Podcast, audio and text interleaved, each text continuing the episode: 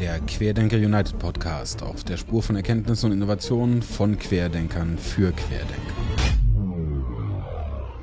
Ja, also das stimmt. Also ich äh, begeistert mich tatsächlich seit einiger Zeit für Comics und Graphic Novels.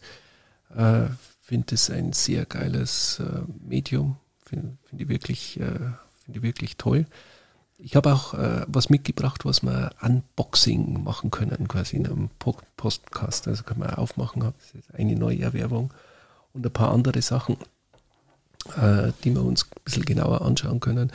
Äh, wenn man sich äh, über das, das Genre unterhält, äh, ist man an einer unglaublich spannenden Schnittstelle. Weil äh, früher war es ja, ja so, es war verpönt und schlechtes Deutsch und man hat, äh, in der Schule keine Comics durchgenommen und so weiter. Und das hat sich ein Stück weit äh, gewandelt oder ist unterschätzt worden. Und äh, es ist, äh, wenn ein narratives Konzept und Bilder zusammengebracht werden und das funktioniert, ist das mit das Spannendste, äh, was, was, passieren, äh, was passieren kann. Meine Leidenschaft für, für Comics kommt aus der Kindheit, muss mhm. ich muss ich sagen. Also ich habe früher äh, viel äh, lustige Taschenbücher gelesen, also die Disney-Comics, äh, Donald Duck und Dagobert Duck. Clever und Smart waren meins. Clever und Smart, genau. Ähm, und äh, also ich will jetzt hier auch eine Stange brechen für das lustige Taschenbuch, weil äh, Donaldisten oder äh, viele das immer sagen, okay, lustiges Taschenbuch hat nicht das richtige Format, die Geschichten sind scheiße, wir sind eher Don Rosa oder äh, Karl Barks und gehen auf das Ursprüngliche zurück. Äh, aber die Geschichten sind wirklich gut gemacht, die haben sich auch ein bisschen geändert. Äh, es hat mal eine schwächere Phase äh, gegeben, aber der ERPA Verlag äh, hat das ganz gut in den Griff gekriegt und die Geschichten sind wieder toll aufgebaut und basieren auf diesen Charakteren. Aber ich habe natürlich auch äh, Erwachsenen-Comics mitgebracht oder Graphic Novels. Und ja, wenn es gleich still wird, wissen wir Bescheid. Ja. Aber erst beim Prosen müssen wir den Lösch, Löschzwerg an, anzapfen. Es macht immer wieder Freude, mit dir zu reden, wenn ich das kurz sagen darf. Ja, umgekehrt, vielen Dank, dass ich da äh, Teil von diesem Podcast sein darf und ein bisschen über meine Leidenschaften sprechen. Es ist halt so, wenn, wenn du dich über Comics unterhalten willst, es ist so, als ähm, würdest du im Meer sitzen und dich über Fische unterhalten. Das äh, gibt ganz unterschiedliche, äh, ganz unterschiedliche Bereiche, aber man kann es ein bisschen so grob einteilen, wie jetzt gerade schon gesagt habe, im lustigen Taschenbuch, das sind die Funnies und die lustigen äh, äh Comics. Und dann gibt es ähm, äh, den, den Horror-Part, hat eine große Tradition, fußt vieles auf H.P. Äh, Lovecraft äh, und, und diese ganzen Mythen, die dann adaptiert werden in Comic oder Graphic Novels. Es gibt das Superhelden-Genre, äh, das da ist, dann das Science Fiction, ganz wichtiger Part. Also finde ich ja interessant, wenn wir da vielleicht nachher noch drauf kommen über Zukunftsmodelle. Mhm und wie sich das entwickelt und manifestiert in der Vorstellung, was sein sollte. Da passiert vieles in, in Graphic Novels oder auch in Filmen. Und äh, Comics sind für mich so die Schnittstelle zwischen Film und Literatur, dieser, Zwisch dieser Zwischenbereich.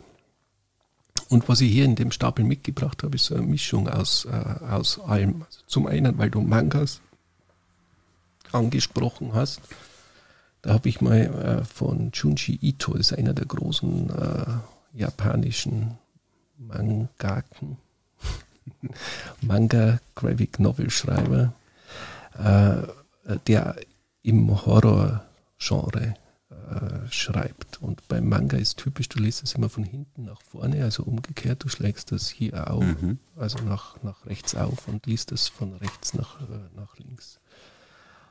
Und drei große Bücher, die er geschrieben hat, sind Uzumaki, ich gebe es dir mal rüber, eine Geschichte.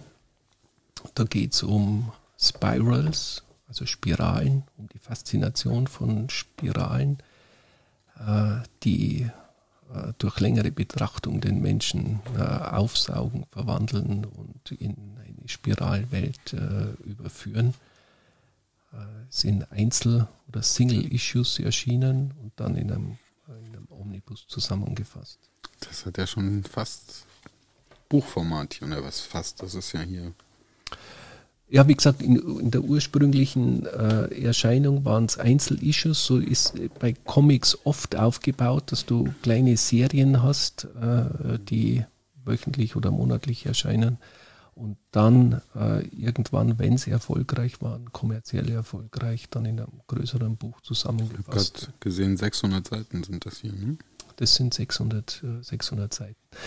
Bei, äh, bei Usumaki merkt man allerdings am Schluss, äh, dass das eben in Einzelausgaben äh, veröffentlicht wurde in der ursprünglichen Form, weil es dann eine Aneinanderreihung des äh, Immergleichen äh, ist und nur wieder andere äh, Spirale auftaucht. Also am Anfang, die leben in so einem Dorf und sehen dann in dem Fluss, wie dieser, das Wasser kleine Spiralen äh, bildet und äh, immer mehr Menschen diese Spiralen anschauen und, äh, und dann Artefakte äh, in Spiralform herstellen und am Schluss selbst zu, zu Spiralen äh, werden und zu Monstern diese Spirale alles einsaugt. Das ist schon beeindruckend. Ja. Also ich muss, meine Comic-Zeit waren äh, natürlich Marvel, DC, ja. ähm, im Deutschen Clever und Smart, weil das ja auch nicht original. Ähm, dann hatte ich Dragon Ball natürlich. Mhm. Bin immer wieder, erschrecke immer wieder, was sie daraus gemacht haben, dann in den ganzen GT und ja, aber äh, äh, Ansgar, das ist auch, das, das ist so, äh, so lässig, weil du in diesem Com Comic-Genre, also äh, Marvel und DC, da habe ich dir natürlich auch was mitgebracht, äh, auch der Trash, den es äh, ja, da gibt und wie man das, äh, wie man das zusammenführen kann. Und hier, das ist eine meiner Lieblingsausgaben. Oh. Ich habe heute nochmal hab heute noch mal nachgesehen. DC wurde 4, 1934 gegründet und Marvel 1938. Ja. Das ist schon ja, lange Geschichte und eine lange Tradition in Amerika sowieso viel stärker, als das bei, äh, bei uns der Fall ist. Superman Kommt aber jetzt gegen immer. Muhammad Ali. Ja, du sagst es. es ist das ultimative Battle der Weltgeschichte. Superman gegen Muhammad Ali. Okay. Grundstory ist, außerirdische Rasse bedroht die Erde mit totaler Vernichtung natürlich. Das Grundkonzept. Und es gibt nur zwei, äh, die sich gegen diese bösartigen Außerirdischen äh, wehren könnten und die Erde verteidigen. Und es ist zum einen der größte Boxer aller Zeiten, Muhammad Ali, oder eben Superman. Und beide müssen in einem Battle gegeneinander äh, kämpfen und da entscheidet sich, wer von beiden die Ehre hat, die Erde gegen, gegen Außerirdische zu verteidigen. Letztendlich, und Achtung, Spoiler-Alarm, können sie es nur gemeinsam äh, lösen. Ja, ich habe gerade ja. gesehen, die Seite, wir sind die Größten. Ja. Wir sind die Größten. Und äh, also das ist wirklich... Batmans Hinterkopf hier kurz mit drin auf dem Cover. Ja, okay. ja, ist ein bisschen Crossover, aber äh, wunderschön gezeichnet. Und wo findet man oder wo traut man sich oder wo könnte man... Ja, das stimmt. Äh, in die welcher Form könnte man sowas veröffentlichen, wenn ja, mit Ali gegen Superman kämpft? Ich glaube, ich war, also als ich in die ganze Marvel-Welt eingetaucht bin, war ich glaube ich so um die 16 und damals gab es in Bonn den schönen Laden Camelot. Mhm. Nur eine Attrappe. So, ähm, und der hatte aber nur Rollenspiele und Brettspiele gemacht. Also du bist, da war Magic the Gathering kam damals gerade auf. Und dann gab es einmal, ich glaube, im Monat gab es den, den Spieleabend und da wurden einfach neue Spiele ausprobiert. In der Nähe war der Comicladen in Bonn. Mhm. Und da äh, ist dann mein, also mit den schönen Plastik, also diese Bar, die, die dünne Plastikfolie. Also jetzt nicht so wie das, was du mitgebracht hast, was ja gebunden ist, Hardcover, ja. sondern noch die, wo noch in den Hüllen drin sind. Und je nachdem, welches du angefasst hast, äh, hattest du entweder den Ladenbesitzer wütend neben dir stehen ja. oder. Com Comic-Ladenbesitzer sind ein Mythos an sich, auch diese Läden, es ist ein Mythos. Äh, toll. Jeder, der die Gelegenheit hat, sollte unbedingt in einen Comicladen gehen und ein bisschen durchstöbern. Und keine Berührungsangst vor Trash oder ähm, abstrusen Stories. Ja, okay. Was, was gefällt dir so? Also jetzt, äh, da, da gefällt dir wirklich der Trash-Head, Superman und Muhammad Ali. Äh, ist das Trash? Also jetzt, äh, ich würde es jetzt nie, ich würde ich würde sagen, ich würde es an, der, an die Grenze zu, zu Trash ans, ansiedeln. Ich, finde es einfach, ich, ich finde es ein geiles Battle. Also wo, wo hast du sowas, dass Muhammad Ali nochmal auf, aufersteht und gegen Superman kämpft? Äh, wenn, wenn du innerhalb dieser Uni, Universen äh, bist, also wenn du Superman-Fan bist, dann ist das natürlich Champions League im Prinzip. also und insoweit kein, kein Trash. Ja, ich habe die, ähm, weil ich hatte die Erfahrung auch in der Schule, das wurde natürlich nicht gutiert als äh, irgendwie ernstzunehmendes ja. Medium. Ähm, und habe dann heute dazu irgendwann die Tage gesagt, also ich bringe ein paar Sachen mit. Und dann dachte ich, ja, jetzt, jetzt gucke ich nochmal, dass ich einmal querlese, wie es in Comics eigentlich entstand. Ja. Und äh, habe dann noch rausgefunden, 3400 äh, Jahre schon alt, die alten Wandzeichnungen, in denen in Strips äh, schon Geschichten erzählt wurden, über wie man erntet und und und. Ja. Dass das die ersten als erste Comics angesehen wird. Hieroglyphen gelten nicht als Comics, weil es ja eine Lautschrift ist. Ja. Ähm, und äh, ja, DC äh, 34, Marvel 38 und Wilhelm Busch hat Comics veröffentlicht, 1800 Hau mich blau. Ja. Ähm, also das ist weitaus mehr äh, größer verbreitetes Medium ist und weitaus einflussreicher auf die Geschichte der Menschheit war als das geschriebene Wort. Ja, im, Prinzip hat alles mit Comics begonnen. So kann man das durchaus sehen. Ja, dann weiter. Ich bin gespannt, was du da noch hast. Jetzt haben wir die Jetzt haben wir die mal ab, abgearbeitet. Äh, ich, da, ich, kann da noch eine nette Anekdote äh, erzählen aus, aus meiner Kindheit. Ich bin ja im, in einem bischöflichen Studienseminar äh, kulturalisiert worden, also mit Klosterschwestern, Pfarrer als, als Leiter und in dieser Institution, die sehr streng geführt war, waren Comics natürlich auch verboten. Also du hast keine Comics lesen dürfen, bis auf einen, äh, das war Asterix. Okay. Weil äh, in den Asterix-Comics immer wieder mal lateinische Zitate drin waren und die Lateinschüler deswegen äh, äh, befähigt oder die Erlaubnis hatten, Asterix-Comics äh, zu lesen. Was die natürlich nicht kapiert haben, ist, äh, dass bei Asterix immer darum geht, dass ein kleines, widerstandsfähiges Dorf gegen große Autorität aufbegehrt und sich letztendlich auch durchsetzen. Das Ganze mit, äh, mit Witz und Gewalt. Äh, also der pädagogische äh, Sinn dieser Erlaubnis war vielleicht nicht ganz zielführend, aber okay. Du pass auf, ich mache jetzt mal weiter. Bleiben wir mal im amerikanischen Kontext, weil über einen, das, den muss man erwähnen, und da kommen wir nicht drum, drum, drum rum, ist Alan Moore. Sagt dir bestimmt was? Nein. Oh, den, äh, bitte absolut googeln. Die Gesichtszüge noch nie so entgleisen sehen wie jetzt gerade. Ja, ah, Alan, Alan Moore ist großartig. Also äh, Alan Moore hat, hat alles geschrieben. Die, die, viele Sachen sind verfilmt worden. Also wie vor Vendetta ist ein Netflix-Film, der, der produziert worden ist. From Hell, das ich mitgebracht habe, ist eine äh, Jack the Ripper-Geschichte. Johnny Depp, ist mit Johnny Depp verfilmt worden, auch nach, nach dem Alan Moore-Buch, auch wenn er die Erlaubnis, glaube ich, nicht äh, gegeben hat oder nicht ganz einverstanden war mit dem Film. Ich weiß aber nicht ganz genau. Äh, ist einer der großartigen äh, Writer in, diesem, in dem Graphic Novel-Bereich ähm, ist, ist auch äh, physisch eine wahnsinnige äh, Erscheinung mit langen grauen Haaren, Hells Angel Ring, Ring am, am Finger äh, und äh, hat die, die narrativen Konzepte, die Comics äh, haben, äh, ganz neue Qualität gegeben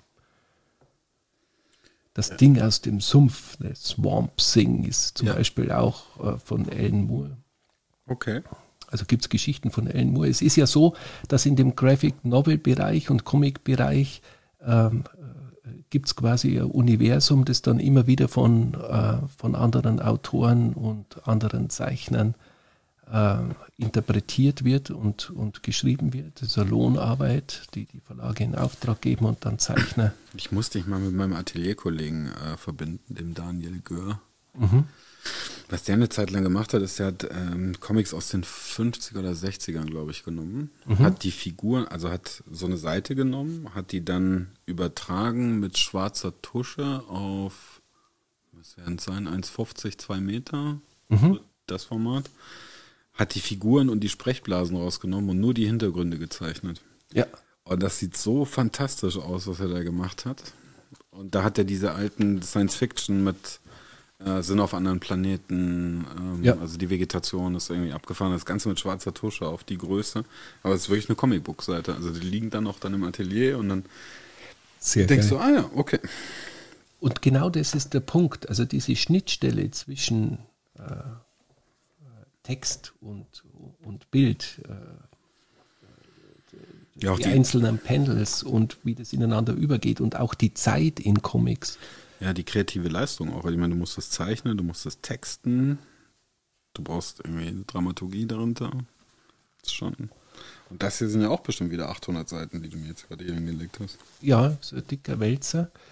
Und ähm, auch das vom, vom Künstlerbegriff äh, her finde ich äh, Graphic Novels äh, total interessant, äh, weil das meistens ein Team ist. Also du hast jemanden, der die Geschichte schreibt, dann hast du einen jemand, der das Artwork äh, macht. Du hast sogar jemanden für das äh, Coloring, also die, die Farbgebung. Also das ist jetzt ein Schwarz-Weiß-Comic, aber ähm, wenn, wenn die touchiert werden, beziehungsweise äh, farbig, ist wieder extra äh, kreativer zuständig bis hin zum äh, Lettering, also die Schrift, die dann auch wieder einzelner Künstler äh, macht. Manchmal ist es auch in einer Hand, aber es ist oft ein Kollektiv, das an solchen äh, Büchern und Kunstwerken aber arbeitet. Ich muss mir jetzt vorstellen, du holst dir das und dann sitzt du zu Hause in deinem gemütlichen Sessel äh, mit einem Kaltgetränk deiner Wahl und mit einem Löschzwerg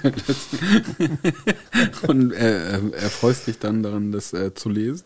Ja, ähm, das mache ich tatsächlich und äh,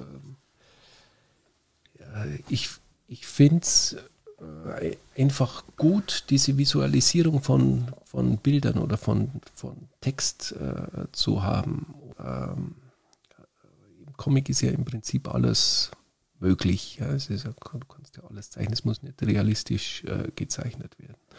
Und diese Art von Bewusstseinserweiterung, äh, ja. Bild zu schauen, Text zu lesen, zu schauen, wann wechselt man in das nächste Panel, auch wie die Panels aufgebaut sind. Also es kann, es können von Panel 1 zu Panel 2 vier Jahre vergehen.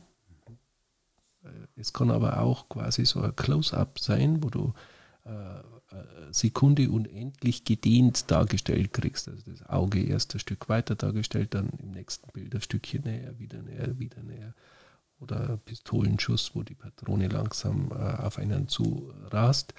Und du hast anders als im Film als Leser die Macht, diese Zeit ein Stück weit mit, mitzubestimmen, in die Bilder einzutauchen äh, und, und äh, der, der, der, oh Gott, ich stopsel drum, der Fantasie äh, viel mehr Raum zu geben als im, im Film.